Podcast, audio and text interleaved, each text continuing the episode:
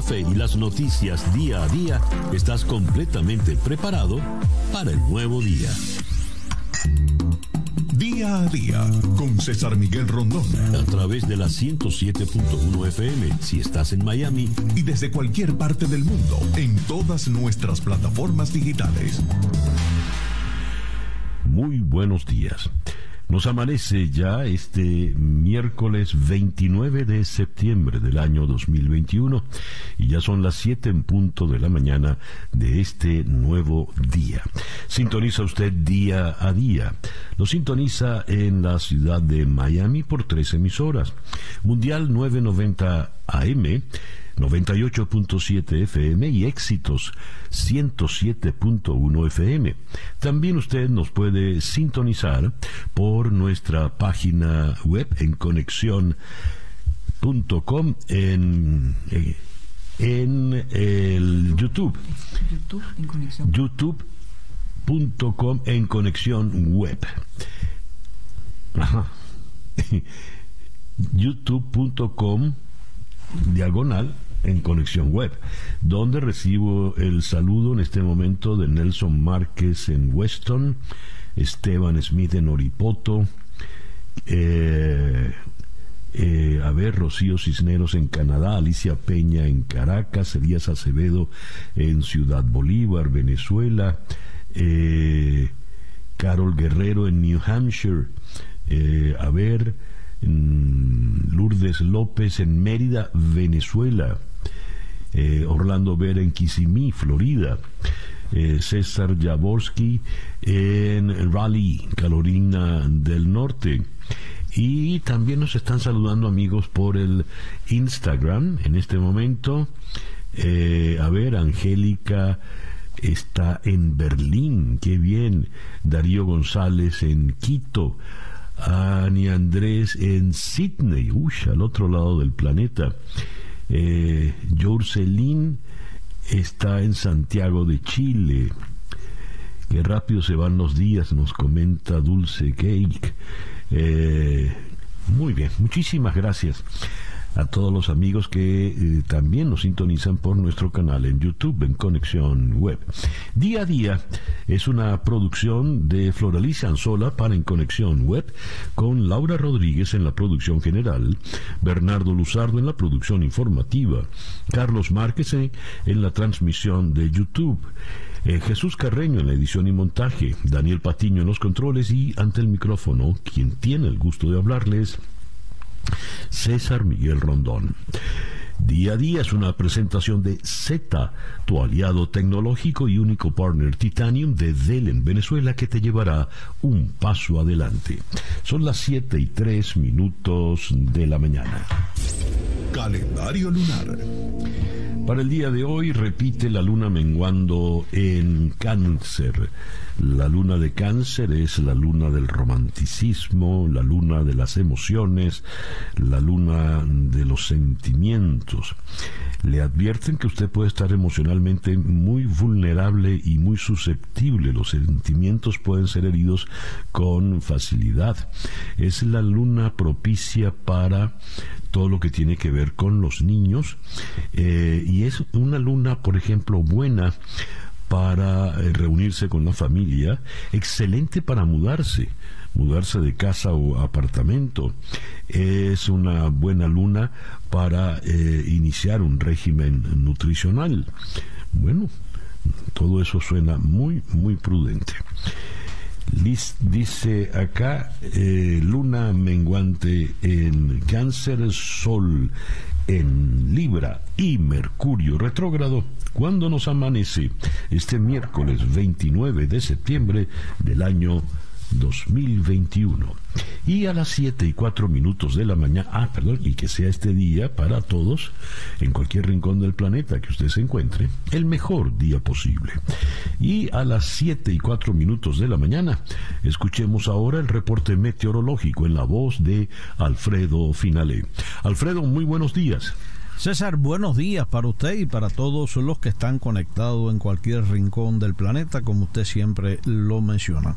Bueno, pues mire, le comento en primer lugar acerca del trópico y es que el huracán San se mantiene como un huracán mayor, con vientos máximos sostenidos de 130 millas por hora y se ubica a esta hora 455 millas al noreste del sector noreste y valga la redundancia de las Antillas Menores. Todo parece indicar que va a continuar desplazándose hacia el noroeste y estaría cruzando al este de las Bermudas. Quiere eso decir que ni el Caribe, ni las Antillas Mayores, ni mucho menos los Estados Unidos estarían sintiendo el embate de este peligroso huracán. Por su parte, las ondas tropicales que hemos estado observando en el Atlántico, la que viene más próxima, la que está más adentrada en el Atlántico, ha estado perdiendo potencial ciclónico. Tiene a esta hora solo un 50%, pero la segunda, la que viene por detrás, que está incluso al sur de las islas de Cabo Verde, tiene un 90% de potencial ciclónico.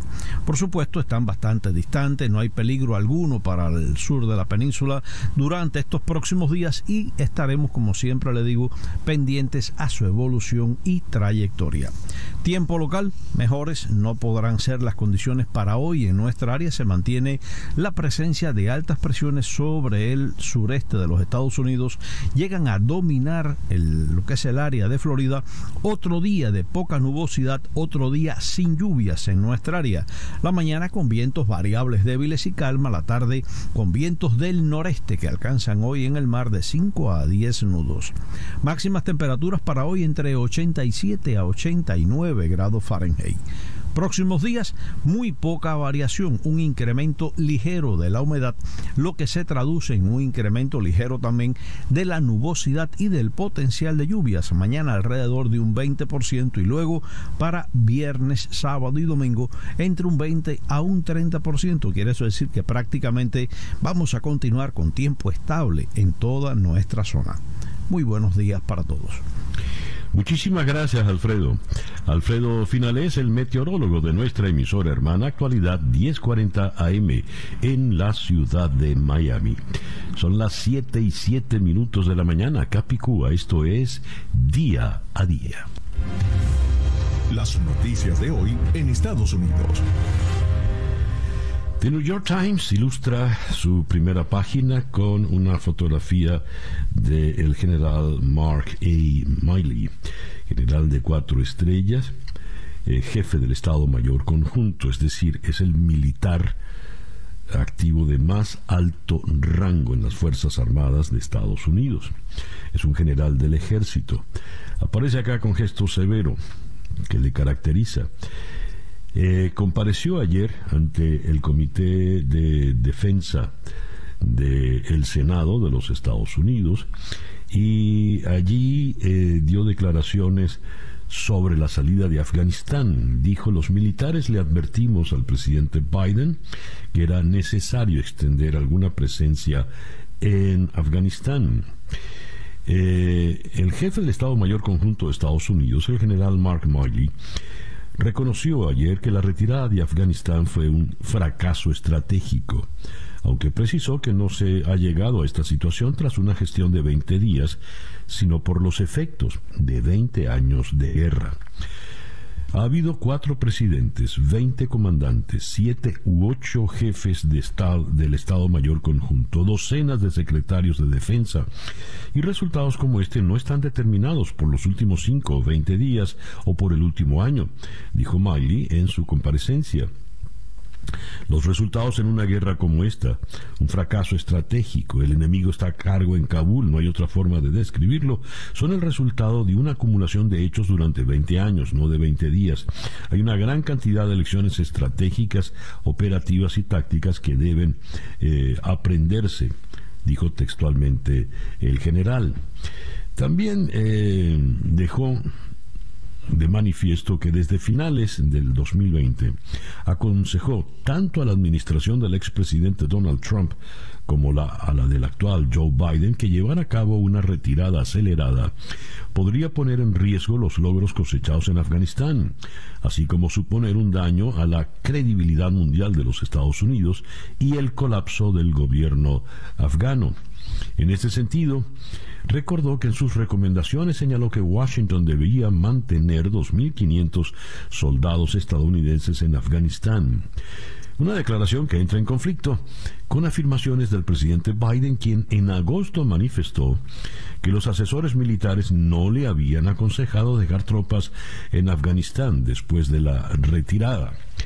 Bueno, ahora vendrán ya largas discusiones al respecto, pero sin duda esta declaración del general Miley pone en aprietos al presidente Joe Biden. Por otra parte, eh, el general Miley, aunque reconoció que la retirada no fue perfecta, pero dijo, logramos hacer el puente aéreo más grande que llevado a cabo en la historia de los Estados Unidos, se hizo en 17 días. Y también tocó el tema de eh, China y durante el tiempo de Donald Trump. Defendió por qué había hablado con el, su par en China eh, recordemos, el general Miley sospechaba que el presidente Trump no estaba del todo en sus cabales y que podría eh, dar órdenes de ataques nucleares incluso contra China.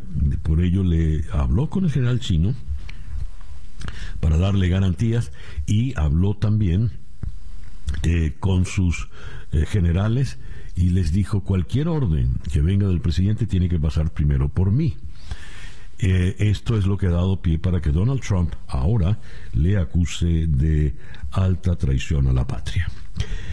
Los malabarismos de los demócratas para evitar un cierre del gobierno. Esto es una reseña de la agencia EFE. En las últimas horas, el liderazgo demócrata del Congreso de Estados Unidos ha mantenido, ha tenido que cambiar de estrategia para evitar que la administración se quede sin fondos en la medianoche de mañana jueves y para sacar adelante el plan de infraestructuras del presidente Biden. Los republicanos no han dejado muchas opciones a los líderes demócratas en el Senado, Chuck Schumer, y en la Cámara de Representantes, Nancy Pelosi, que están evaluando diferentes opciones para hacer lo, máximo posible con las estrechas mayorías que tienen en el Congreso, eh, dijo un asesor de alto rango en el Partido eh, Demócrata. Por otra parte, la secretaria del Tesoro, la señora Janet Yellen, advirtió a los congresistas de la posibilidad de que el gobierno se quede sin liquidez para el 18 de octubre, a menos que se logre un nuevo acuerdo para elevar el techo del gasto. No es seguro que podamos seguir cumpliendo todos los compromisos nacionales a partir de esa fecha, el 18 eh, de octubre, dijo Yellen en una carta al Congreso, antes de resaltar que el cálculo ha sido realizado a partir de estimaciones del pago de impuesto. Es importante recordar que las estimaciones sobre cuánto pueden durar nuestras medidas extraordinarias y el efectivo pueden registrar un cambio hacia adelante o hacia atrás de forma impredecible, dice la señora Jelent. Esta incertidumbre subraya la importancia crítica de no esperar para elevar o suspender el límite de deuda. La fe y el crédito de Estados Unidos podrían quedar en riesgo dijo eh, la señora Yellen en referencia a la posibilidad de caer en un default. Eh, por otra parte, leo que el secretario de Estado Anthony Blinken acusó a Rusia de obstruccionismo en la Organización para la Seguridad y la Cooperación en Europa tras bloquear una reunión sobre derechos humanos en el seno de ese organismo. Blinken destacó que la conferencia sobre derechos humanos en la región Europa-Eurasia debió haber arrancado el lunes en Varsovia si bien no lo hizo debido a que el gobierno ruso bloqueó el encuentro. Lamentamos profundamente este intento, del gobierno ruso de bloquear una supervisión del empeoramiento de su historial de derechos humanos, dijo eh, Anthony Blinken. Y por otra parte, eh, el presidente de Francia, Emmanuel Macron, anunció que eh, hoy volverá a Washington el embajador de Francia, que había sido llamado a París para consultas luego del incidente por el eh, caso del acuerdo entre Australia, el Reino Unido y Estados Unidos que llevó a la suspensión de un mega contrato entre Australia y Francia por eh, unos submarinos nucleares. Eh, tengo aquí también esta, esta información, tengo dos informaciones de la justicia. Eh, la justicia en Estados Unidos ha condenado a seis cadenas perpetuas a Jarrod Ramos, autor del tiroteo en la redacción del Capital Gazette en Maryland, que dejó cinco muertos en el 2018. El juez Michael Watts del condado de Anne Arundel, donde se encuentra Annapolis, la capital del estado, dio a conocer la sentencia durante una audiencia en el día de ayer, donde precisó que Ramos, que ya se había declarado culpable, no tendrá la posibilidad de libertad condicional. Ramos ha sido sentenciado a más de 345 años de cárcel por los asesinatos de los trabajadores del diario. Ahora, a esos 345 años de cárcel hay que sumarle 200 por eh, delitos relacionados con el asalto y la posesión de armas de fuego. Eh, y eso que no le cargaron los 23 cargos que se no le sumaron los 23 cargos que también los que también lo acusaban.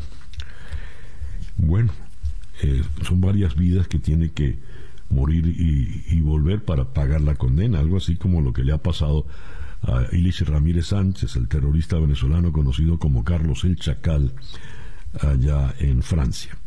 Y cierro con esta información, el juez que durante más de dos años ha llevado el caso de la extradición del expresidente peruano Alejandro Toledo, avaló ayer que el exmandatario peruano sea entregado a las autoridades peruanas al haber hallado pruebas suficientes que justifican esta medida.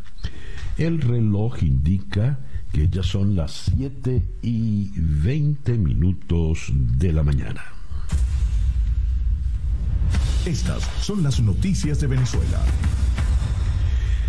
Tenemos varias informaciones eh, que tienen que ver con la situación de los activos en el exterior y las fuertes diferencias dentro de la oposición.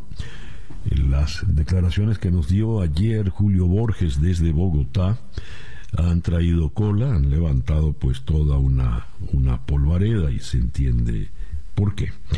Al día de hoy, eh, por ejemplo, el Pitazo en Caracas, que es la empresa binacional de capital mixto Monómeros, la Superintendencia de Sociedades de Colombia emitió una resolución a principios de septiembre sobre la empresa mediante la cual asume el máximo grado de supervisión que se ejerce sobre una sociedad comercial con el fin de ordenar los correctivos necesarios para subsanar una situación crítica. Carmen Elisa Hernández, quien fuera presidenta de Monómeros y militante de Voluntad Popular, afirma que Monómeros pudiera perder 13 millones de dólares en litigio por un contrato irregular. Eh, recordemos cuando eh, renuncia Humberto Calderón Berti a la embajada en Colombia del gobierno interino, en el fondo renunció precisamente por el caso eh, de monómeros, dando argumentos muy parecidos a los que nos dio ayer eh, Julio Borges. Eh, leo acá en el pitazo, según Bloomberg, la gestión de los representantes de Guaidó al frente de monómeros ha sido cuestionada incluso desde la propia oposición dentro y fuera de Venezuela.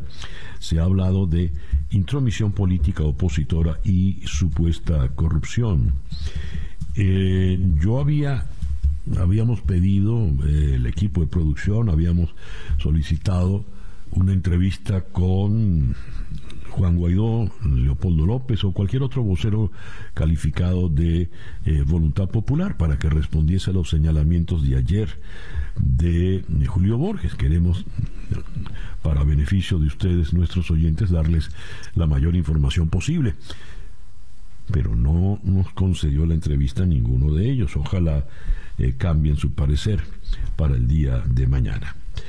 Leo acá en Crónica.1 que la Procuraduría Especial no tiene recursos para la defensa de activos por falta de acuerdo político en el G4. En las últimas semanas, la opinión pública venezolana ha presenciado un intercambio de comunicados, señalamientos y acusaciones entre los distintos actores políticos que integran el G4, es decir, la Comisión Delegada de la Asamblea Nacional, que vence su periodo en este año, a finales de este año, el gobierno interino. Mientras los voceros se rasgan las vestiduras afirmando que su sector político sí le interesa proteger los activos y empresas del Estado al alcance de Nicolás Maduro, del alcance de Nicolás Maduro, la Procuraduría Especial que es el ente que coordina la defensa legal y la intervención en los litigios contra la República en el mundo, tiene 11 meses esperando que esos mismos actores políticos se pongan de acuerdo y le aprueben el presupuesto que requiere para salvaguardar nada menos que 24 mil millones de dólares, que podrían perderse en bienes y recursos públicos si no son defendidos eh, adecuadamente. Esto tiene que ver con el, precisamente la denuncia que hizo ayer eh, Borges y el todo el escándalo que viene detrás de esto. Bien, mientras eh, tenemos en otras informaciones, difirieron la audiencia de los activistas de Fundaredes por tercera vez. Ayer eh, fue diferida de nuevo la audiencia, según informó el foro penal. Eh, por otra parte, tenemos acá que eh, el bufete de Baltasar Garzón factura 9 millones de euros a Venezuela y se beneficia en todo esto también su esposa, quien es fiscal general del Estado en España. Eh, pero estos 9 millones eran antes del caso de Alex Saab, así que ahora la cantidad debe ser muchísimo mayor. La fiscalía, la de Tarek William Saab, ha, ordenado investigar a la jueza que absolvió al militar por el asesinato de David Vallenilla. La abogada del caso, María Alejandra Poleo, explicó a EFE que la decisión sobre el asesinato de Vallenilla en julio del 2017, cuando el uniformado le disparó a quemarropa durante una protesta frente a la base aérea de Caracas, confirma que en Venezuela no hay justicia. La jueza responde al nombre de Kenia Carrillo y le van a a investigar por absolver al sargento de la aviación militar Arly Méndez, a quien todos vimos en fotografías y videos eh, asesinar a quemarropa a David Vallenilla. El reloj indica en este momento las 7 y 26 minutos de la mañana. Escuchas día a día con César Miguel Rondón. Nuestra agenda de entrevistas para el día de hoy, miércoles 29 de septiembre. Vamos a comenzar en Nueva York con el economista José González para analizar con él las declaraciones recientes de la secretaria del Tesoro, la señora Janet Yellen. Eh, más las declaraciones del presidente de la Reserva Federal, Jerome Powell, eh, quien reconoció que la inflación va a durar un poco más de lo esperado. De Nueva York iremos a Madrid para conversar con Miguel Ángel Pérez Rodríguez eh, a propósito de la decisión de la Audiencia Nacional que rechaza la puesta en libertad condicional del pollo Carvajal por elevado riesgo de fuga. Y Carvajal ha soltado una bomba y que eh, viene hoy como gran titular del diario El Mundo en Madrid revela que el régimen de Chávez le dio a Monedero, cuando era miembro de Podemos, fundando Podemos, 200 mil euros. De Madrid iremos a Buenos Aires para conversar con eh, Silvia Perazo, un panel, ella es especialista en los temas de África, un panel conformado por encargo de la Organización Mundial de la Salud identificó más de 80 posibles casos de abusos sexuales cometidos durante la misión de la agencia sanitaria eh, frente a un brote de ébola en el Congo. Las denuncias implican a 20 miembros del personal de la OMS. De Buenos Aires iremos a San Juan para conversar con Lajos Shasti, quien es especialista en temas de guerra, eh, tecnología militar y naval. John Jan lanzó ayer al menos un misil sin identificar hacia el mar de Japón, según informó el ejército de Corea del Sur. Y esto generó la condena inmediata de Corea del Sur eh, y de Washington. De San Juan de Puerto Rico iremos a Piedras Blancas, en Asturias, España, para conversar con el geólogo Antonio Arezabala. La colada de lava del volcán en La Palma alcanzó ya el mar anoche, pocos minutos después de las 23 horas, hora canaria, produciendo columnas de humo. ¿Qué pasa cuando la lava llega al mar? ¿Hasta cuándo podrá estar el volcán en erupción? Son algunas de las preguntas que le haremos a este geólogo. Y vamos a cerrar en Washington con Missy Ryan. Missy Ryan es la reportera eh, que cubre el Pentágono para The Washington Post y con ella abordaremos las declaraciones de ayer, la comparecencia de ayer del general Malley en el Senado. Esa nuestra agenda de entrevistas para el día de hoy, miércoles 29 de septiembre. Y ya son las 7 y 29 minutos de la mañana. Día a día. ¿Estás seguro que tu empresa está adquiriendo las soluciones de tecnología correctas? Simplifica de forma radical la manera en que tu organización adquiere y ofrece servicios integrales de infraestructura de tecnología de información. Z te ofrece todo lo que necesitas desde el asesoramiento de expertos hasta la solución de problemas complejos, utilizando su experiencia tecnológica y el espíritu emprendedor para acelerar las ambiciones empresariales de sus clientes. La pasión de Z es encontrar maneras de utilizar la tecnología de la información y la comunicación para hacer que los negocios de nuestros clientes funcionen mejor, convirtiendo sus ambiciones en logros. Estas capacidades se basan en un ciclo de vida completo de servicios servicios de tecnología de información que abarca desde la consultoría hasta el suministro de tecnologías de punta, así como el soporte y el mantenimiento continuo. Z es el único partner Titanium de Dell en Venezuela que te llevará un paso adelante. Síguelos en Z Piso LA, Z con doble T, la página web z.la, Z, tu aliado tecnológico. Son las 7 y 30 minutos de la mañana, una pequeña pausa y ya regresamos con el editorial en día a día. Para estar completamente informado, antes de salir y que usted debe conocer. Día a día. Con César Miguel Rondón.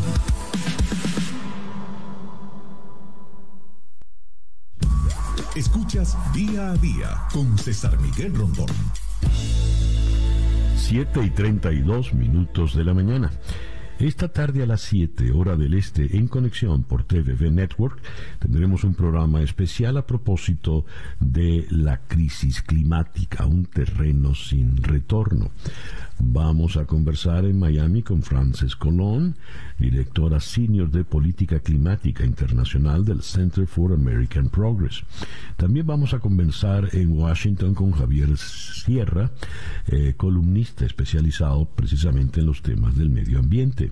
En Washington también conversaremos con Rachel Frazen, la reportera de Energía y Medio Ambiente de The Hill, y cerraremos en Vancouver, Canadá, con Jorge Wolpert, eh, profesor honorario de Vivienda Sustentable y Cambio Climático en la Universidad de Nottingham.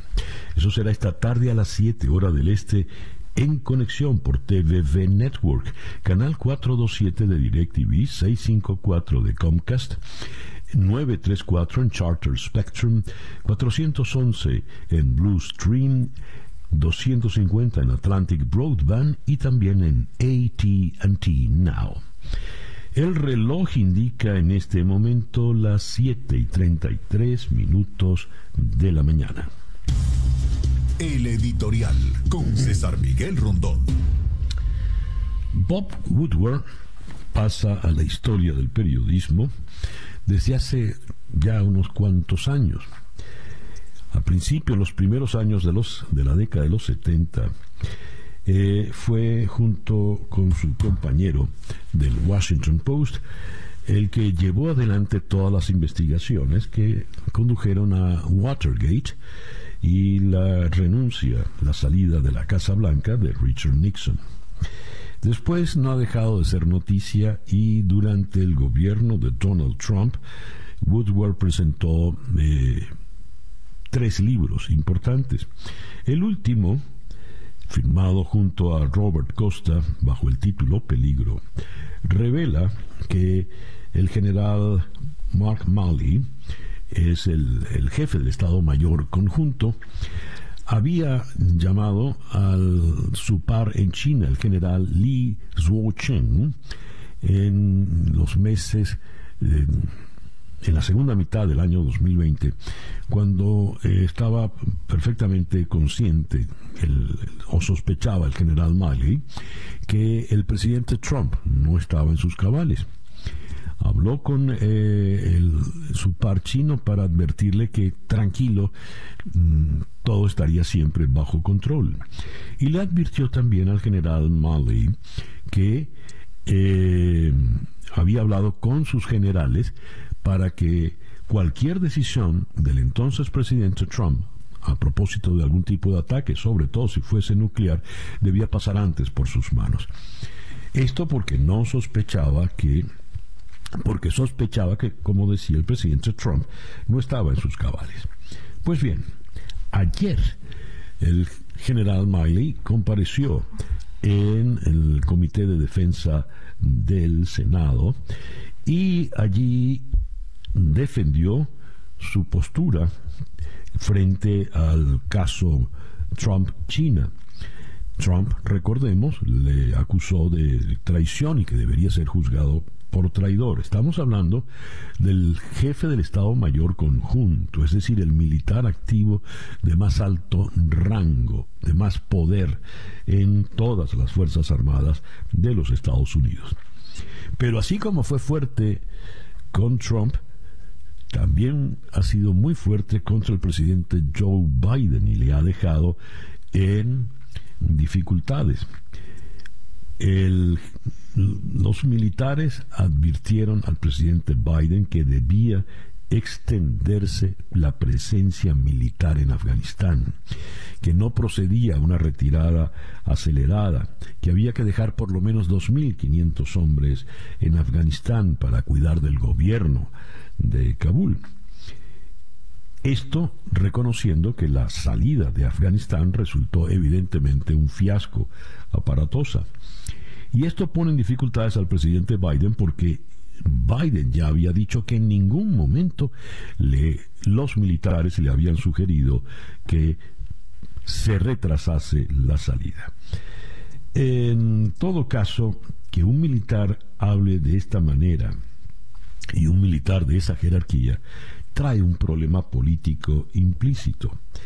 Cory Sheikh, académica del American Enterprise Institute en Washington dijo que este tipo de intervención es mala para la institución militar en los Estados Unidos. ¿Por qué? Porque le da motivo a los estadounidenses para que hagan lo que ya están haciendo, para que vean a los militares como están viendo en este momento, por ejemplo, la Corte Suprema. Los estadounidenses dicen que la Corte Suprema es apolítica si toma decisiones que están con las que los estadounidenses están de acuerdo. Si la Corte Suprema toma decisiones contrarias al parecer de los americanos, dicen entonces que está actuando de manera partidista. Pues bien, con la actuación del general Mark Miley va a pasar lo mismo, dice esta analista Cory Shake. La gente va a decir el general Mark Malley, por ejemplo, en el caso de Trump y China, actuó como si fuese un demócrata. Pero ¿qué dicen cuando critica abiertamente al actual presidente Biden por la retirada de Afganistán? En todo caso, los militares, estén donde estén, no deben meterse en política. El reloj indica en este momento las 7 y 39 minutos de la mañana. El reloj indica en este momento las 7 y 42 minutos de la mañana acá en día a día. Noticias de Cuba. Los ojos y oídos de la revolución cubana prometen renovarse a sus 61 años. Los comités de defensa de la revolución CDR, sus ojos y, y oídos, según Fidel Castro, cumplieron ayer 61 años con el reto de renovarse con creatividad y entusiasmo, en un momento en el que sus promotores reconocen, reconocen la existencia de fallas en su funcionamiento. En cada cuadro un comité, en cada barrio revolución, es tiempo de unidad, solidaridad, participación, es tiempo de transformación. Felicidades compatriotas en el sexagésimo primer aniversario de los CDRs, escribió Miguel Díaz Canel en su cuenta de Twitter.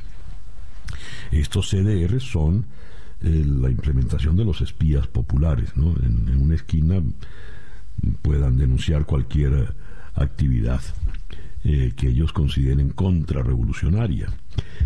Y eh, hablando de la contrarrevolución, o de los que no están de acuerdo con el régimen. Ayer hablábamos de cómo Cienfuegos se suma a las marchas que van a darse el 20 de noviembre. Pues ahora también Guantánamo se, se ha sumado. El Partido Demócrata Cristiano de Cuba apoya las protestas y pide al gobierno que garantice su desarrollo. Se fuga en México el séptimo jugador del equipo Cuba, el lanzador Janel Sayas. El Pinero abandonó el equipo ayer en la mañana. En 14 y medio hay una entrevista interesante a Mavis Álvarez, quien fue novia de Maradona cuando solo tenía 16 años. Y el título es interesante, Drogas y corrupción de jóvenes. Esa era la vida de Maradona en Cuba al amparo de Fidel Castro. Y destaca el diario de Cuba que Patria y Vida, la canción rebelde que ha irritado tanto a Díaz Canel y a los jerarcas cubanos, Patria y Vida está nominada a Canción del Año y Mejor Canción Urbana en los Grammys eh, Latinos. Ese es el tema de Yotuel Romero, gente de zona, de Senmer, bueno, Michael Osorbo y el Funky. Compite con, con varios temas. Eh, canción bonita de Carlos Vives y Ricky Martin.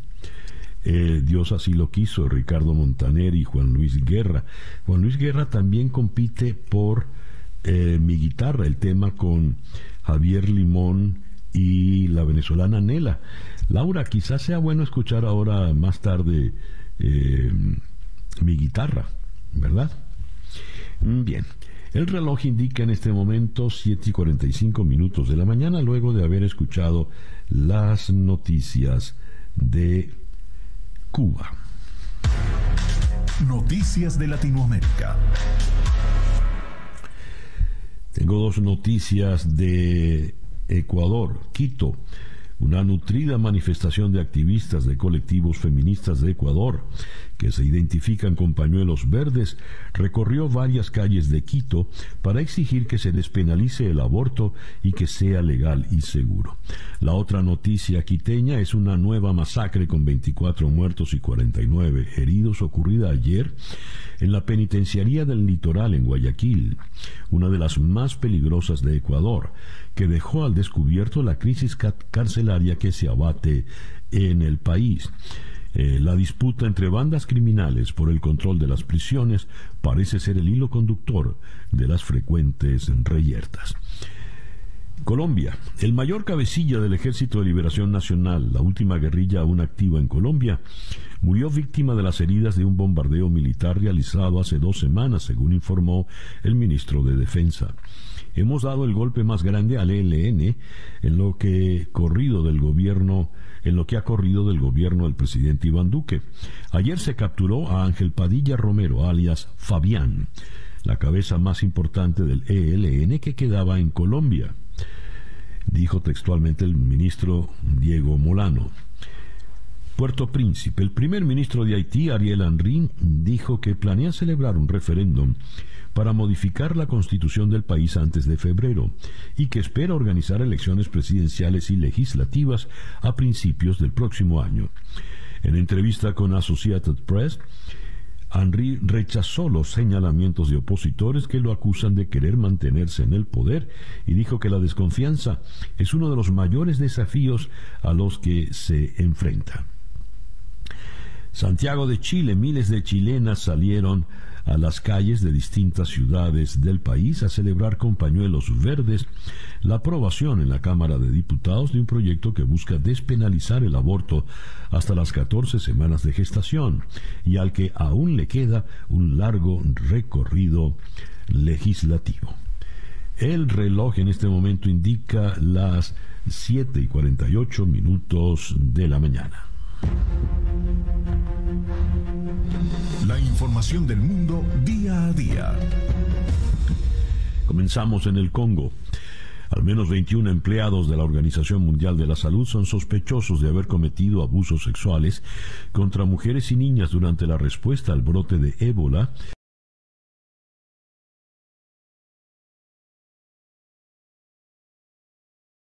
sufrido por la República Democrática del Congo entre el 2018 y el 2020. Esto según concluyó una comisión investigadora interna. Esa comisión determinó tras 12 meses de pesquisas que algunas de las víctimas les prometieron empleos a cambio de relaciones sexuales y también recibió denuncias de nueve posibles violaciones, así como extorsiones a mujeres que fueron obligadas a abortar tras sufrir estos abusos. Tras conocerse los resultados preliminares de la investigación, el director general de la OMS, Tedros Adhanom Ghebreyesus, pidió perdón a las víctimas y se declaró responsable de los fallos en el sistema que ha mostrado este caso y prometió reformas en la Organización Mundial de la Salud para evitar que estos sucesos eh, se repitan en el futuro. Moscú el opositor Alexei Navalny se enfrenta a un nuevo proceso penal por extremismo, un delito castigado con hasta 10 años de cárcel en una nueva etapa de la represión de su movimiento, tras el desmantelamiento de sus organizaciones. La nueva acusación se da a conocer justo cuando el líder opositor fue nominado al premio Sájarov a la libertad de conciencia que otorga el Parlamento Europeo. Las investigaciones contra el líder opositor ruso y varios colaboradores cercanos se producen tras la victoria en las elecciones legislativas del partido de Vladimir Putin, después de una campaña para excluir de las urnas a casi todos los candidatos contrarios al Kremlin. Tokio, Fumio Kishida, fue elegido hoy miércoles al frente del Partido Liberal Democrático en Japón por una holgada mayoría ante su rival Taro Kono y se convertirá así en el nuevo primer ministro. Kishida, de 64 años y exministro de Relaciones Exteriores, obtuvo 257 votos en la segunda vuelta de esta elección interna del PLD, frente a los 170 de Kono, de 58 años y una de las figuras políticas más conocidas en el país. Pyongyang, Corea del Norte, informó hoy que probó con éxito un nuevo misil hipersónico el cual dejó entrever que estaba siendo desarrollado con capacidad nuclear, mientras continúa aumentando sus capacidades militares y su presión sobre Washington y Seúl en torno a las estancadas negociaciones sobre su arsenal nuclear. Kabul los talibanes lanzaron una advertencia a Washington contra la ocupación del espacio aéreo afgano por los drones estadounidenses, al tiempo que pidieron un compromiso en base al respeto mutuo, las leyes y los pactos internacionales. También en Kabul, trabajadoras de la salud, maestras y defensoras de derechos en Afganistán exhortaron a la comunidad internacional a que reanude la ayuda financiera al país asiático. Según dicen, la falta de esa ayuda impacta en forma desproporcional a las mujeres.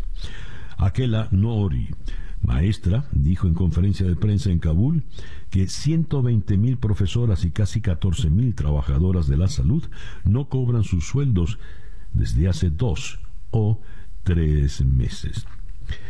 Y eh, Leo, el enviado especial de Naciones Unidas para, eh, para Siria, anunció el martes, anunció en el día de ayer que se enviaron invitaciones para una sexta reunión del comité encargado de redactar una nueva constitución para el país en octubre.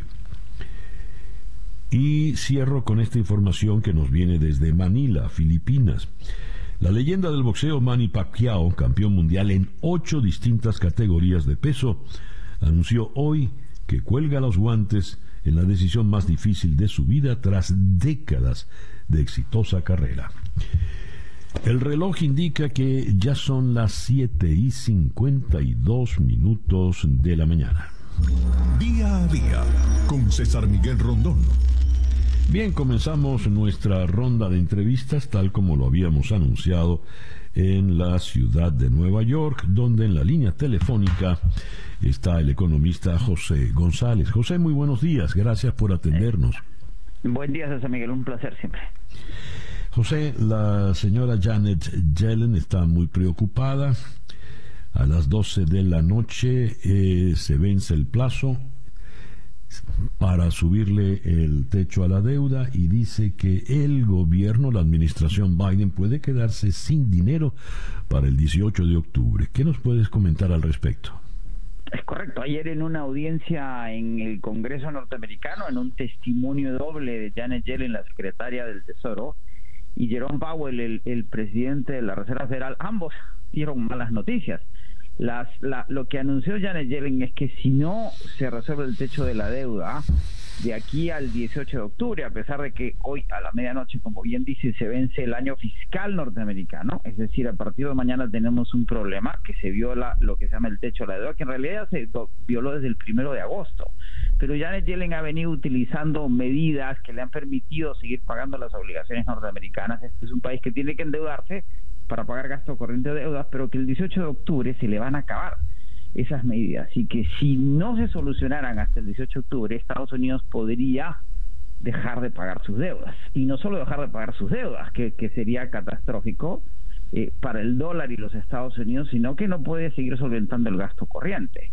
Entonces, eso es una doble doble problema en, en temas del tesoro, en términos de, de, emitir algún tipo de ley que permita mantener el gasto corriente y incrementar el derecho a la deuda. Este es un problema que se presentaba año a año, que se resolvió en los últimos años con una extensión de dos años, que, que es la que se venció el primero de agosto, en la que ha habido acuerdo bipartidario siempre, pero pareciera que este año no se quisiera dar. José, ¿qué significa Estados Unidos en default? Eh, significa, recuerda que Estados Unidos tiene un, un, Producto Interno Bruto de más o menos 21 trillones de dólares, billones de los nuestros, y una deuda de entre 28 y 29 trillones, billones de los nuestros. Estados Unidos en deuda tiene que emitir deuda para pagar su gasto corriente, pero también para pagar su deuda. Si el 18 de octubre no se aprueba el, el, techo de la deuda, como se llama, Estados Unidos dejaría de pagar su deuda. Estados Unidos emite deuda y paga deuda todos los días en, en, los bonos del Tesoro. Y si Estados Unidos deja de pagar su deuda, se generan una serie de cuellos de botella en la medida que el 88% de las transacciones a nivel global se hacen en dólares. Y como te decía, siempre se aumenta. Aquí hay, hay que hacer, hay que tomar una ley. Ya los demócratas están hablando de emitir una ley que bien el, Tesoro norteamericano emita una moneda de un trillón de dólares que la tengan que utilizar en emergencias como esta, que se le dé independencia al Tesoro por aumentar el techo de la deuda.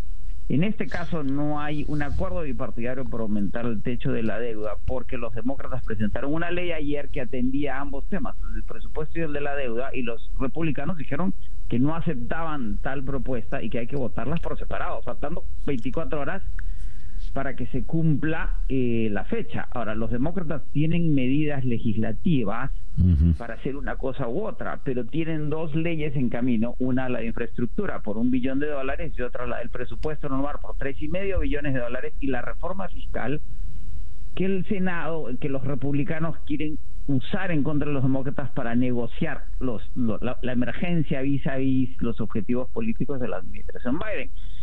Y lo que sucede es que el mercado se cayó 2%, los bonos del Tesoro si fueron de para el bono de 10 años de 1.3% a 1.5% y el mercado está muy nervioso y muy ansioso. Y a eso sumémosle eh, el hecho de que eh, lo que hemos conversado en el pasado, que la inflación, según la Fed, es transitoria, pero ayer Powell dijo que es menos transitoria de lo que habían pensado.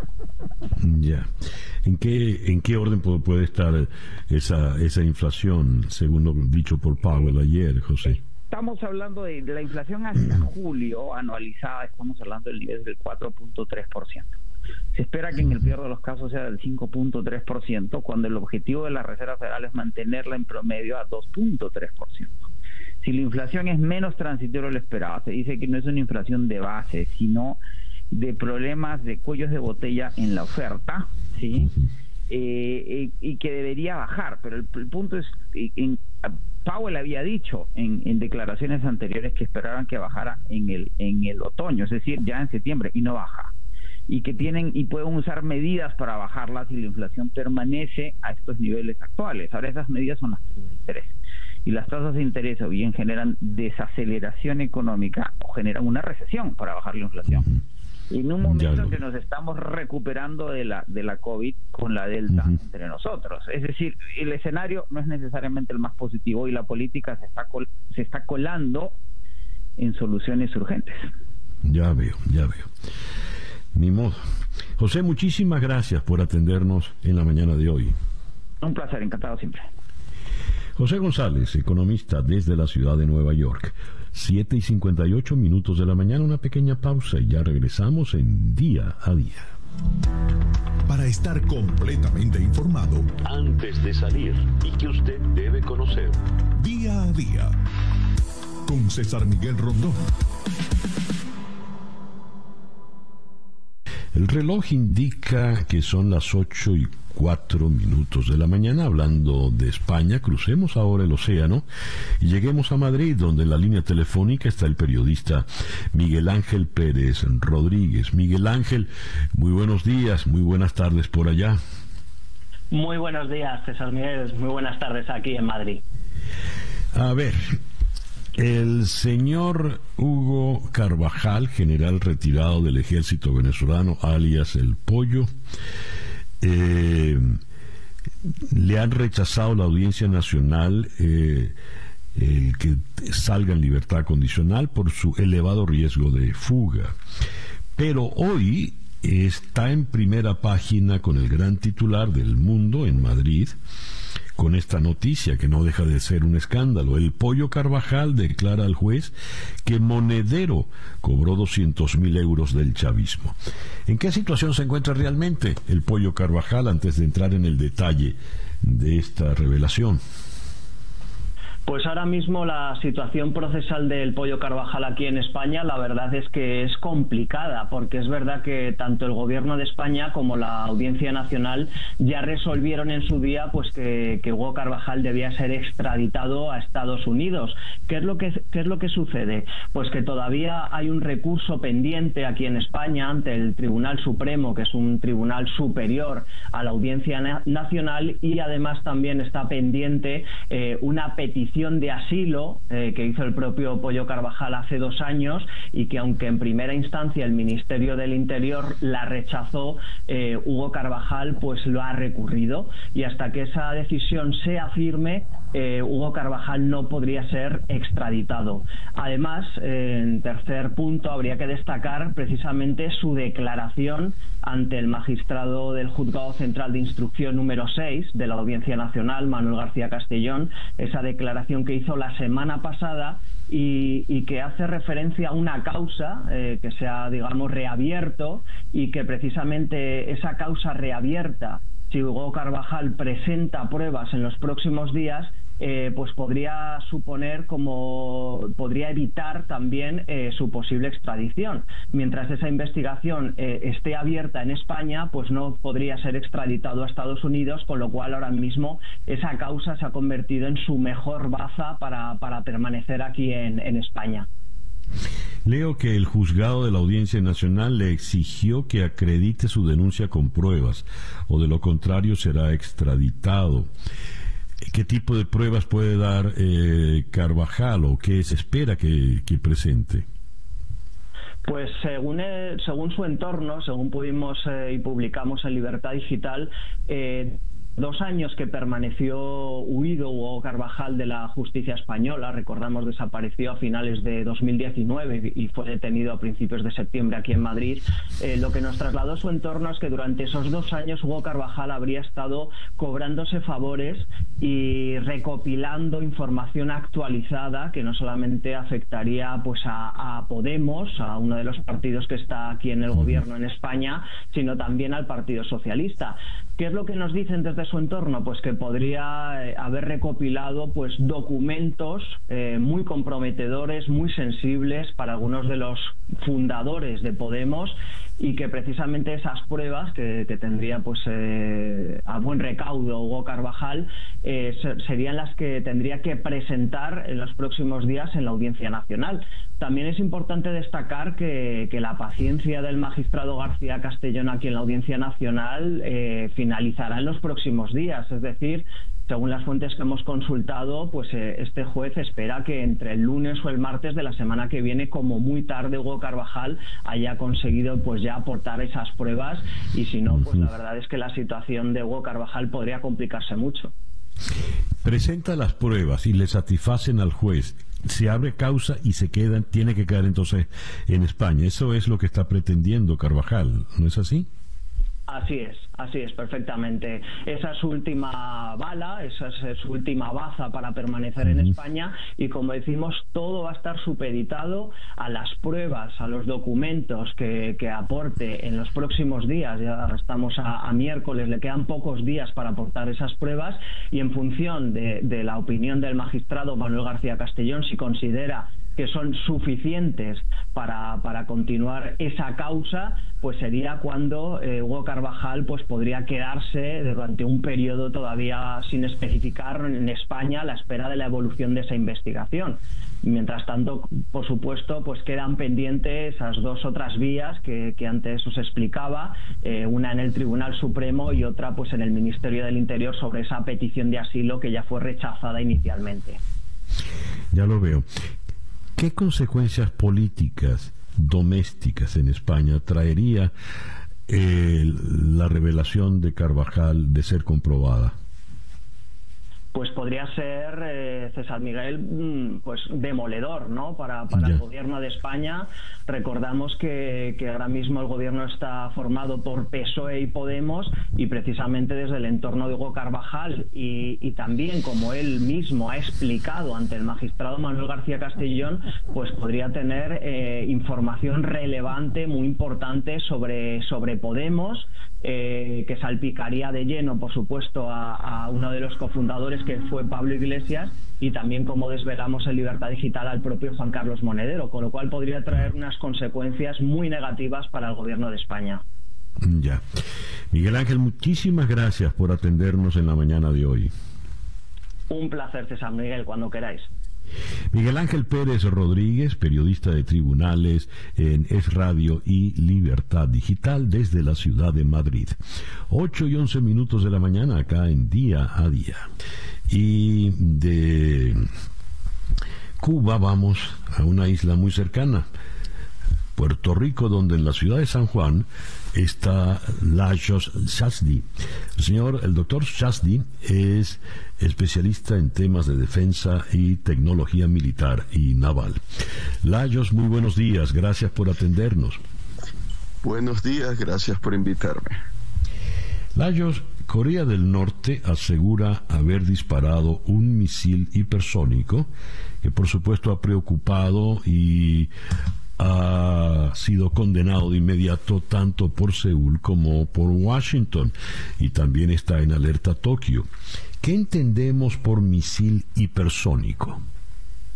Sí, bueno, yo claro lo que como lo interpreto es lo que en inglés se llamaría, es una arma, vamos a decir, en inglés es Hypersonic Glide Vehicle, que se traduciría como vehículo planeador hipersónico.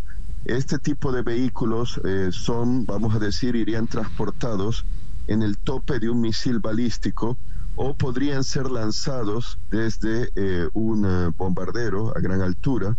Y entonces pues em, ascienden a unas altas capas de la atmósfera casi a nivel del espacio pero digamos que a nivel dentro de lo que sería el espacio de la órbita del planeta Tierra, y entonces adquieren velocidad, velocidad hipersónica. Por lo general, lo ideal para un arma de estas sería lanzada, ser lanzada por un misil balístico porque así eh, lo eleva a una altura que no tiene que usar su propio combustible, porque es el combustible del cohete, ¿no? Del cohete misil balístico.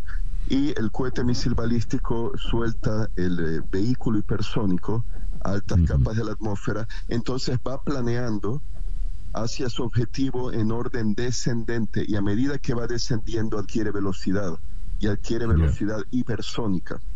Eh, o sea que realmente no es un arma que lleve eh, mucho combustible, o sea, en todo caso sería para maniobrar eh, y adquirir, tomar posición, pero cuando va descendiendo contra un objetivo, pues en todo caso tiene superficies de control que lo hacen maniobrar, incluyendo para eludir las defensas antimisiles.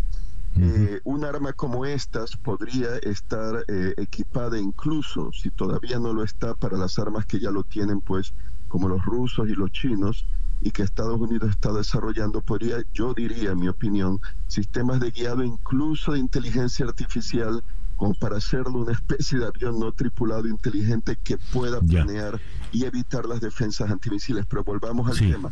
Esto va planeando a velocidades hipersónicas. En el caso de los rusos, ellos dicen que puede llevar creo que a 20 veces la velocidad del sonido, no sé si es incluso 24 y en el caso de los rusos y presuntamente los chinos, estaría armado hasta con una ojiva nuclear termonuclear. Eso, eso, es lo que te, eso, es lo, eso es lo que te iba a preguntar, Layos. Si este misil eh, puede llevar alguna, alguna carga nuclear, Sí. sí, sí. En el caso de los rusos, sí. De los chinos también. Ahora, eh, es un arma reciclada. ¿Y a qué me refiero? Eh, los rusos, como los americanos, habían estado intentando o estaban desarrollando estas armas, imagínense, a fines de los años 50. En el caso de la Unión Soviética, bajo Khrushchev, decidieron optar por el misil balístico y descartaron el arma hipersónica por considerar que bueno era mejor, más barato probablemente y se podían construir más misiles balísticos que este tipo de armas.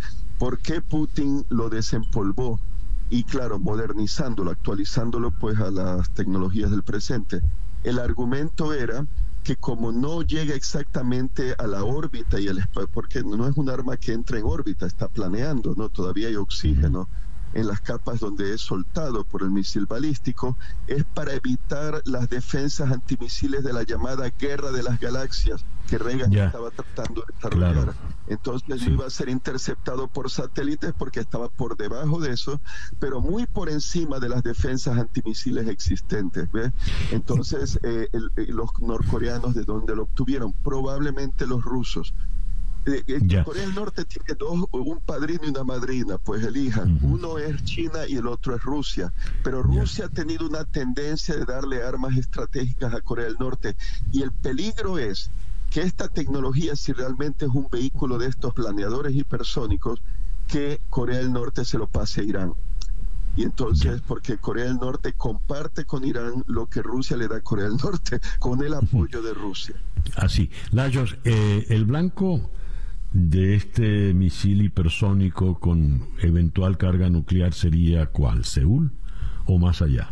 Bueno, eh, obviamente Seúl sería un blanco muy cercano y claro, estos, en el caso del, vehículo eh, eh, vanguardia ruso, eh, pues ahora no recuerdo exactamente, pero por ejemplo, el misil balístico que lo iba a lanzar eh, se le calculaba como 5.400, eh, creo que era, kilómetros de alcance, 5.300. Todo depende del alcance del misil balístico que lo porte. Entonces, si es un misil balístico de 3.000 kilómetros de alcance, 2.000, pues ahí calculando hasta donde llegue, pues Tokio, etcétera, ¿no? obviamente Seúl. Eh, pero claro, en el caso de Seúl está muy cerca. Probablemente lo que harían los norcoreanos es invadir Seúl con fuerzas convencionales, capturarlo, porque ellos decían la reunificación. Pero Tokio sería un blanco, Guam, la isla que los españoles llamaban Guaján en las Marianas, Guam los americanos llaman así, eh, está Okinawa eh, en el Japón, la isla no base los americanos, Hawái, dependiendo, y, los norcoreanos tienen misiles balísticos, dicen ellos, que les permiten atacar a los Estados Unidos continentales. Así que, eh, pues podrían, basta que pongan un aparato de estos en el tope, si es que realmente lo tienen. Pero yo creo que a la larga lo van a tener, porque toda esa capacidad norcoreana, dígame, dígame. Sí, no, no, no, no, ya termina la idea porque ya, se, nos, ya se nos fue el tiempo, ¿no? Sí. rapidito, rapidito. Bueno, eh, que los norcoreanos pues eh, eventualmente eh, desarrollarían esta tecnología porque no tendrán dinero por los embargos de la ONU, etcétera, eh, pero eh, eh, hay evidencia de inteligencia de fuentes abiertas y también técnica de ver el armamento que ellos reciben como un misil de corto alcance que se basa en el Iskander ruso. Pues misil balístico de corto alcance, pues ahora tiene esta arma que ellos llaman creo que Guasón 8 y probablemente ha sido apoyo técnico ruso, porque los rusos y me imagino que a los chinos les interesa que los norcoreanos sean les causen el problema, le causen problemas a Estados Unidos y a los aliados de Estados Unidos eh, como contrapeso a las preocupaciones que ellos puedan tener por la defensa antimisil en Corea del Sur, la defensa antimisil en Japón, porque el argumento chino-ruso es que a esa defensa antimisil que va dirigida a Corea del Norte puede derribar nuestros misiles balísticos basados, por ejemplo, en submarinos eh, y, afecta nuestra disuasión. Pues tienen a Corea del Norte para causar un problema y quitar del sueño a Estados Unidos y sus aliados. Layos, muchísimas gracias por estos minutos en el programa de hoy. Lajos Shasdi es eh, eh, analista de relaciones internacionales, es especialista en temas de defensa y tecnología militar. 8 y 24 minutos de la mañana. El reloj indica en este momento las 8 con 27 minutos de la mañana. Vamos a hacer una pequeña pausa y ya regresamos con día a día. 7, no, 7 no, 8 y 28, Capicúa. Para estar completamente informado, antes de salir y que usted debe conocer, día a día, con César Miguel Rondón. 8 y 35 minutos de la mañana acá en día a día. Las imágenes de la lava del volcán en La Palma, Canarias, llegando al mar son realmente impresionantes. ¿Qué pasa cuando esa lava llega al agua del mar? Vamos hasta eh, Asturias, en España, eh, en Piedras Blancas. Allí está el geólogo Antonio Arechabala. Antonio, muy buenos días, muy buenas tardes por allá. Muchas gracias por atendernos. A vosotros, muy buenos días. Antonio, eh, a ver, ya la lava ha llegado al mar. ¿Qué ocurre en el mar en ese momento? Bueno, lo primero que ocurre es que se produce una salida de humo de vapor muy espectacular, ¿eh? de humo blanco, que no se vio muy bien porque llegó de, noche, pero eh, se estaba esperando desde hace más de una semana, ¿no? Porque por diferentes circunstancias no acababa de llegar y dos veces hubo como alertas que fueron infundadas, ¿no? Pero al final llegó, llegó de noche y bueno, pues lo primero que se produce eh, al meter una fase que ya con casi mil grados al mar, que tiene cloruro sódico con unos 20, 20, 23 grados, que está más o menos allí, se produce unos vapores que, bueno, pues lo que levantan son cloruros con ácido clorhídrico, eh, digamos en forma de, gel, ¿no? Con algunos eh, pequeños vidrios muy microscópicos y otros gases como sulfuros y, bueno pues varios que son venenosos y bueno, pues son tóxicos y lo que se ha hecho ha sido hacer, pues, acordonar aquello y dejar una zona de seguridad y luego que la gente que está cerca que cerrase las ventanas, etcétera. No ha habido ningún problema y de hecho no se ha visto nada malo. A ver, esa lava se extiende en el mar, se hunde, ¿qué ocurre luego? Bueno, ahora mismo lo que pasó esta madrugada fue que empezó cayendo por un acantilado que tiene aproximadamente unos 50 metros de altura, se fue formando una especie de pirámide de lava enfriada eh, con el mar, aparte de los gases que ya se pudieron ver por la mañana, y ahora lo que estamos viendo es que se está formando una cosa que llamamos un delta de lava, ¿no? que es parecido a los deltas de los ríos, pero en este caso es formado por un río de lava que sigue fluyendo, porque en las últimas horas eh, una de las bocas del volcán está expulsando lava, eh, la que llamamos tipo hawaiano, ¿no? que es del tipo muy fluida y que se mueve con bastante velocidad. A ver, ¿y ese volcán por cuánto tiempo más permanecerá así? Porque hubo un periodo, ah, creo que ayer o antier, que calificaron de incertidumbre porque se movía y luego quedaba todo en calma. Eh, ¿Hasta cuándo podrá estar en erupción? Bueno, no se sabe porque eso claro es imposible, sobre todo en el caso de las de las erupciones estrombolianas es mucho más difícil de, predecir, ¿no? Y en el caso concreto de las de, tipo canario, pues que la última la tuvimos hace 50 años, otra fue en 1949, la anterior tendríamos que remontarla a 1712. Bueno, es decir, tenemos una serie de de datos de los que, son curiosos, ¿no? ¿no? No, suelen superar los años, por ejemplo, ¿no? Ni, ni, varios meses, ¿no? Eh, en este caso, en, en, un principio, se más o menos hizo una cubicación de la cantidad de magma que podía estar eh, esperando para salir y, bueno, pues entre eso y los datos que teníamos de la información sísmica, pues se pudo más o menos eh, tener una, aparentemente una eh, una simulación ¿no? de, cuál sería la cantidad de magma que estuviese ahí. ¿no? Entonces, viendo la velocidad más o menos con la que salía, se, se dijo que entre veintitantos y ochenta y tantos días. ¿eh? Pero bueno, todo esto puede cambiar. ¿eh? O sea, simplemente se le daba una media de 55 días, pero no hagamos caso tampoco de estas previsiones porque mm, tenemos que admitir que hemos fallado, por ejemplo, en la llegada al mar con una semana de, retraso. Eh, y, en, y, en, el segundo caso, en la segunda vez que hicimos la previsión, pues nos, eh, también tuvimos un fallo de, de unas 24 horas o así. A ver, eh, si la lava al descender va arrasando con todo lo que encuentra a su paso, eh, deduzco que también deberá afectar la vida marina, ¿no?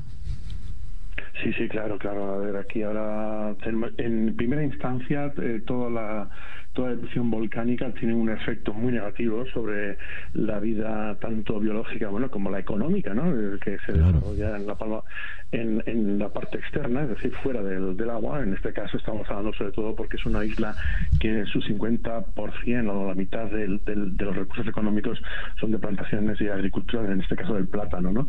pero al llegar al mar pues eh, bueno y luego con el tiempo eh, la parte que supone la colada pues va a quedar estéril eso ya no va a poder ser recuperado ni para agricultura, ni para construcción, ni para prácticamente ninguna infraestructura. Eh, pero la zona que ha recibido algunas de las cenizas, que es eh, bueno es un material fértil, sí que sí que se puede aprovechar. Y en el caso del mar pasa exactamente igual. En primera instancia, pues claro, toda la vida que está alrededor de donde está llegando la lava va a quedar, va a morir. Es decir, luego aparte que muchos de los materiales tóxicos se van a meter en las cadenas tróficas y va a ser pues un problema. Pero con el tiempo también hay una parte positiva, que es que todo eso se convierte también en alimento para algunas especies, ¿no? Y para concluir, eh, Antonio, usted dijo al principio que las personas, como el aire que se, que se respira es realmente tóxico, mandaron a cerrar eh, ventanas, puertas. ¿Esto eh, en cuántos kilómetros a la redonda del volcán ha de ocurrir? ¿O solo en los sitios donde la lava llegue al mar? No, eh, desde prácticamente todo lo que es el curso de la, desde el cono volcánico que se ha formado hasta la desembocadura en el mar, eh, aproximadamente unos 3 kilómetros eh, alrededor se toman medidas. También depende de las previsiones meteorológicas, hacia dónde se dirige el viento, que son las que más están liderando ¿no? las decisiones porque las otras, las las de tipo vulcanológico, no podemos adelantarnos, porque sí que es verdad, como tú bien apuntabas antes, que ha habido momentos en los que ha habido una paz. Por ejemplo, el domingo hubo una paz eh, increíble, durante tres horas no hubo prácticamente ningún tipo de erupción y algunos, algunos eh, expertos pues se aventuraron a decir que prácticamente había terminado, ¿no? Pero vamos, al final vimos que esto fue un momento de recarga, ¿no? Creemos porque era congruente con las sismicidades que se recibía y de repente explotó muchísimo más fuerte, ¿no? Por lo tanto, es eso, no, no, no podemos eh, fiarnos mucho de los datos eh, volcanológicos, pero sí de los climáticos, ¿no? es decir, de la dirección del viento, que en este momento es muy favorable porque se está llevando todo el gas hacia el mar. Y bien, pues eh, unos tres kilómetros, dependiendo del momento. Ya. Antonio, muchísimas gracias por atendernos en la mañana de hoy. Pues a vosotros, muchas gracias. Antonio Arechabala, Antonio Arechabala es geólogo, nos habló desde Asturias, en España. Son las 8 y 43 minutos de la mañana. Día a día. Vamos ahora a la ciudad de Caracas, donde en la línea telefónica está el periodista Alonso Moleiro. Alonso, muy buenos días, gracias por atendernos. Buenos días, César Miguel, encantado de saludarte, como siempre.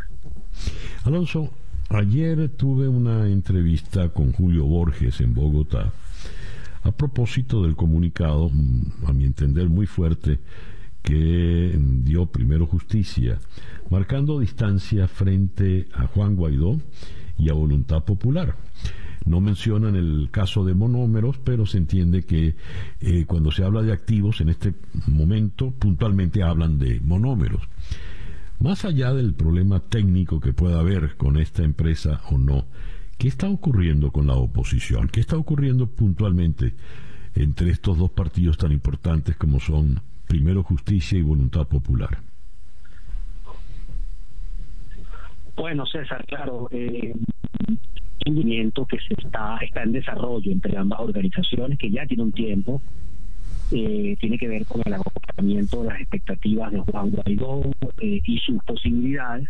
Yo he conversado con la gente de Primero Justicia eh, y uno palpa claramente que digamos, ya tienen la cabeza en otra parte, pues, no, sienten que el acuerdo de salvación nacional sea una cosa que les pertenezca, están en la mesa, están llevando el a México, pero las diferencias cristalizaron. Creo además que la visión que tiene Capriles del proceso, que es más gradualista, colonizó la justicia.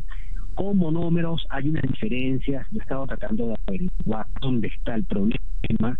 Ser una empresa que le estaba yendo muy, bien, toda una situación a partir de la pandemia con el acceso Y bueno, hay una muerte en el G4, en, la manera como manejar la compañía con diferencias de criterio importantes. Este, historias de corrupción, pero no hemos logrado determinar dónde es que está. Y ellos no, aunque se especula o se dice, eh, no, no hemos, o sea, eh, saber dónde está el nudo.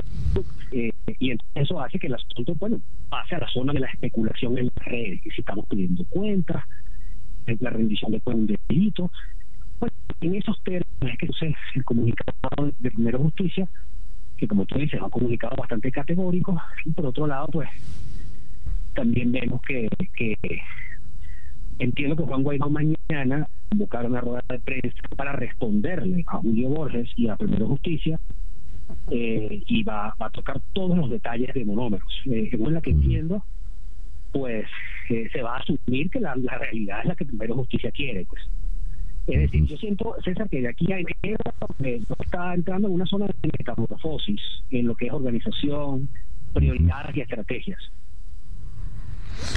Eh, me decía Borges ayer que el problema era que eh, pusieron a los políticos a manejar empresas y los políticos están es para hacer la política y puntualmente para forzar o obligar la salida de Maduro del, del poder y se, eso todo eso se, se descuidó eh, al, ocuparse de otros asuntos y hay las críticas muy fuertes que en un momento también hizo Calderón Berti cuando era embajador del gobierno interino en Bogotá eh, sobre manejos no precisamente sanos en algunas empresas, incluidas monómeros. ¿Esto llevará a la ruptura entre estos dos partidos, eh, sobre todo con un escenario electoral por delante? ¿Qué puede ocurrir? Bueno, mira, las quejas con la manera como a veces la voluntad popular hace las cosas se han repetido. Hay una gerente de monómeros, me parece que se llama Nelly Hernández, que era como una de las fundales en la gestión de la compañía, que era ficha de Leopoldo López, que empezó a, bueno, a hacer un problema, empezaron, o sea, hasta donde yo entiendo no era exactamente que los políticos estaban en monómeros, sino que eran técnicos de los partidos. Eh, o sea, que los técnicos, las personas destacadas ahí eran gente que tenía representaba Partido de Acción Democrática, tenía una persona, que se llama Gustavo Sol, eh, y luego entonces eh, apareció otro gerente.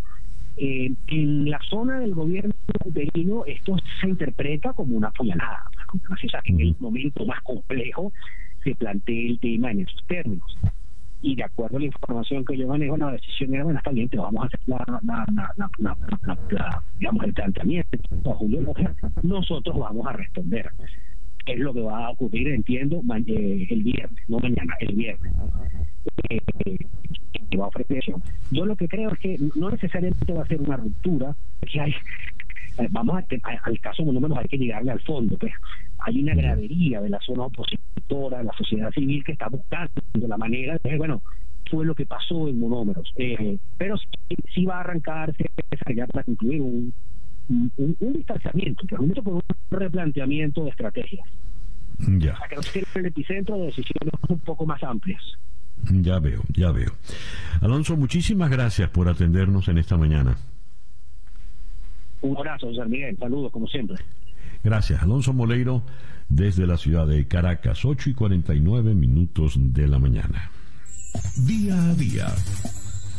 Y vamos a cerrar, como lo habíamos prometido, en la ciudad de Washington, donde en la línea telefónica está Missy Ryan de The Washington Post. Uh, Missy, good morning. Thank you very much for being again with us. Buenos días. Uh, hacemos la entrevista en español, Missy. Sí. Ah, muy bien. Missy, he leído su artículo de hoy, eh, muy, muy interesante, sobre la comparecencia del general Malley ayer en el Senado. Por igual dejó mal parado al presidente Trump y al presidente Biden. Y me llama la atención que usted cita a Cory Sheikh, eh, quien dice esta actuación del general es mala para los militares como institución. ¿Cuán peligrosas fueron esas declaraciones ayer del general Mali? Sí, sí. Bueno, el debate ahora no es tanto en el rol del general Milley um, en cuanto a su rol como jefe del Estado Mayor Conjunto y las relaciones civiles militares.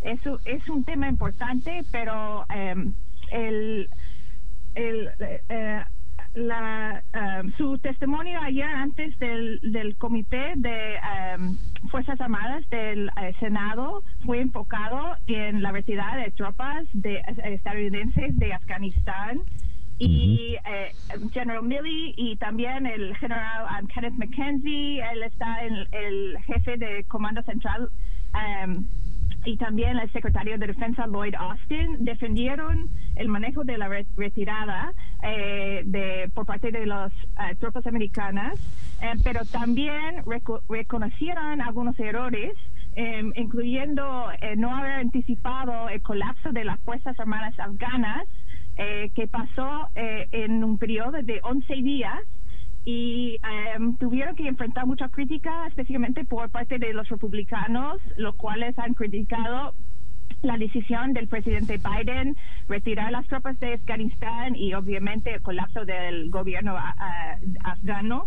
Em, y fue interesante porque, porque el general Milley eh, reconoció que había aconsejado el presidente de dejar tropas en Afganistán, unos eh, 2.500 había recomendado, pero el presidente había decidido eh, sacar todas las tropas. Y bueno, eh, fue, es un momento como delicado para los, eh, los oficiales de alto rango porque tienen que obviamente obedecer el presidente, em, ah, pero también reconocieron ah, públicamente em, su posición que fue diferente al presidente. Ya veo. Pero esto le va a hacer el daño político al presidente Biden porque se le ha criticado la, la retirada tan, tan caótica de, de Afganistán. Con relación a lo que a lo, que se revela en el libro Peligro de Bob Woodward y mm, Costa sobre el contacto del general Mark Miley en, em, con el, su homólogo chino y Donald Trump acusó que eso era eh, traición a la patria. ¿Qué puede pasar con esa acusación de, de Trump? ¿Prosperará? Bueno, Emily ayer también eh, comentó, em, eh, eh, se defendió em, contra esa crítica del presidente Trump y muchos republicanos y dijo que estas llamadas que tuvo con el jefe militar chino fue algo normal como parte de su rol de el más alto Um, oficial militar estadounidense tiene que comunicarse con um, sus homólogos um, de otros países y eso fue y, había decidido hacerlo con eh, con la autorización de, del secretario de defensa en ese en ese momento fue Mark Esper y que había informado en la Casa Blanca Um, y que no, no hizo, eh, realmente quiso um, rechazar las críticas y dijo que um, tenía que intentar estabilizar una situación que fue bastante delicada en este momento. Usted recuerda que había muchos temores sobre lo, lo, sobre lo que podía hacer el presidente Trump. Había un debate sobre la legitimidad de la elección y él realmente quiso evitar algunos problemas militares con eh, China, obviamente, lo cual es un, un país muy eh, poderoso y importante y quiso evitar que ellos que hubo ah, una equivocación entre esos dos países tan, tan importantes. Ya veo, ya veo. Missy, muchísimas gracias por atendernos en esta mañana. Ok, gracias. Missy Ryan es la reportera de The Washington Post que cubre el Pentágono. Nos habló desde la ciudad de Washington. 8 y 55 minutos de la mañana. Sintonizas día a día con César Miguel Rondón. Esta tarde a las 7 horas del este, en conexión por TVV Network, un programa especial sobre la crisis climática. Conversaremos en Miami con Frances Colón del Center for American Progress, en Washington con Javier Sierra, columnista especializado en el medio ambiente. También en Washington conversaremos con Rachel Frazen, la reportera de medio ambiente de The Hill, y cerraremos en Vancouver con Jorge Wolpert, eh, profesor de Vivienda Sustentable y Cambio Climático en la Universidad de Nottingham. Eso será esta tarde a las 7 horas del este en conexión por TVV Network, canal 427 de DirecTV, 654 de Comcast, 934 de Charter Spectrum, 411 eh, en Blue Stream, 250 en Atlantic Broadband y en ATT Now. 8 y 56 minutos de la mañana. Y con el rock and roll nos vamos pues por el día de hoy.